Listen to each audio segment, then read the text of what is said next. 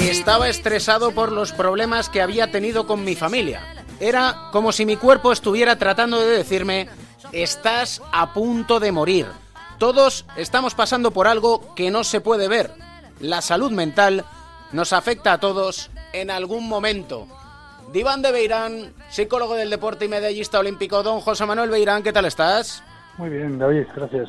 Esto que he leído no es que me lo haya inventado yo, sino que es una carta escrita por el jugador de Cleveland Cavaliers, Kevin Love. Ataque de pánico sufrió.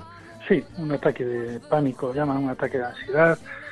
Eh, eso lo que te está diciendo es el estrés que ha tenido que sufrir durante mucho tiempo, que no, que, que además no ha podido mitigarlo de ninguna manera, o él o el entorno. Mira, generalmente los deportistas de muy alto nivel se colocan una máscara adelante porque no pueden demostrar debilidad de ningún tipo. Entonces, si le preguntan un día antes de eso, cualquier periodista, el entrenador o cualquier persona le pregunta que qué tal está, va a decir que bien. Que si tiene estrés va a decir que no, que, que todo está bien, porque no puede decir otra cosa, no puede mostrar ninguna debilidad. Tú no puedes ir a tu entrenador y decirle que tienes dudas, que no te encuentras bien, porque luego no vas a jugar. Ni se lo puedes decir a la prensa, porque da la sensación de que estás demostrando una debilidad. Y yo creo que es todo lo contrario. Ahora precisamente con, con eh, situaciones como esta que está pasando ahora, lo que te das cuenta es que hace falta ser muy valiente para pedir ayuda y para poderlo decir tranquilamente. Y de hecho en la carta dice, un amigo me preguntó por qué los jugadores de la NBA no van al terapeuta. Sí, el, eh, es que es muy difícil que vayan. Y si van, no se entera nadie. Mm, Yo mismo he estado con jugadores de, tanto de fútbol como de baloncesto y cualquier psicólogo deportivo ha podido trabajar con gente así que no lo saben en el club, que no lo han sabido. En algunos casos son los servicios médicos los que te lo dicen, pero el club a lo mejor no lo sabe y en otros casos pues eh, él, directamente puede venir a, a- a hablar contigo. Pero, pero, pero pocas veces pocas veces se admite o por lo menos sale a la luz pública que está que está haciendo ese tipo de trabajo. Y además esto, Kevin Love, eh, la carta es impresionante, dice que viene o todo viene a raíz del fallecimiento de, de su abuela. Sí, bueno, no sé exactamente, él, él lo achaca eso, pero lo que está claro es que es una situación de, estrés importante. Eh, cuando llegas a cierto nivel, mm, bueno, por lo menos por mi experiencia, te das cuenta de que mm, muchas veces, yo creo que una mayoría de las veces, los problemas en el campo de falta de, de confianza o, o de crisis de, juego vienen derivadas de problemas eh, fuera del, campo, de la pista de, de deporte. Son por problemas personales, que muchas veces es que no, no puedes compartirlo con nadie. Un deportista, cuando lo está pasando mal, pues muchas veces a su pareja, a su mujer o a su marido, no le quiere contar nada para no preocuparle. No lo cuenta tampoco, pues lo que te decía antes, ni a la prensa ni a, ni a, ni a entrenadores, se lo calla. Da la sensación de que tiene que ser, gana mucho dinero y tiene que ser lo suficientemente duro como para, para poder aguantar eso. Y eso no es así, los deportistas son personas, da igual eh, la categoría que tengan, el dinero que ganen. Incluso algunas veces el ganar mucho dinero o el tener un nivel muy alto es una situación más de estrés que tienen que asumir. ¿Y cómo se les puede quitar ese miedo cuando se es joven? Porque él habla incluso de que cuando tenía 20, 21 años lo que tenía que demostrar era que era un hombre, que podía con todo. Sí, sí, eso, eso, eso yo creo que viene desde antes incluso.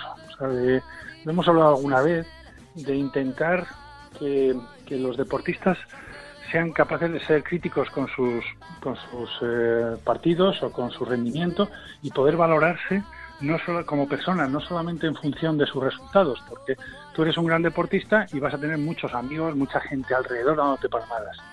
Pero eso un día se va a acabar.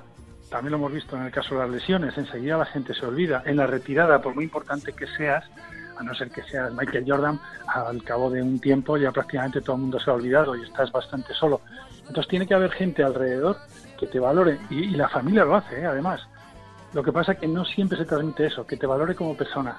O sea, que tu valor como persona no depende de que tú estés jugando muy bien. Analiza el partido, mira a ver si lo has hecho bien, lo has hecho mal, pero no puedes mirarte al espejo y decir el día que has jugado bien, decir que tío más grande soy, y el día que has jugado mal, pues decir que, que, no tienes ningún valor. El valor es exactamente el mismo, juegues bien o juegues mal. La diferencia es que, bueno, que has cometido un error o estás haciendo las cosas mal y tienes que ver cómo lo tienes que mejorar. Pero nada más que eso, o sea, solamente eres, eres ser deportista, da igual el nivel, solo una parte de tu vida. Pero no debe ser, puede ser la más importante, pero nunca debe ser la única. Fíjate que Kevin Love precisamente dice eso, que tú como persona no vales en función de lo que haces. Sí, pero no es lo que le están transmitiendo continuamente, lo que se le transmite a cualquier deportista desde pequeño cuando destaca. Eh, te están valorando en función de tus resultados, del dinero que consigues para tu franquicia o para tu equipo o, para tu deporte. Y, tiene que haber gente fuera que te ponga los pies en el suelo cuando estás muy arriba y que, y que te valore como persona y muchas otras eh, cosas cuando, cuando las cosas van mal. Y eso ya te digo que la familia lo piensa, pero, pero muchas veces sin querer no es lo que se le transmite a los niños.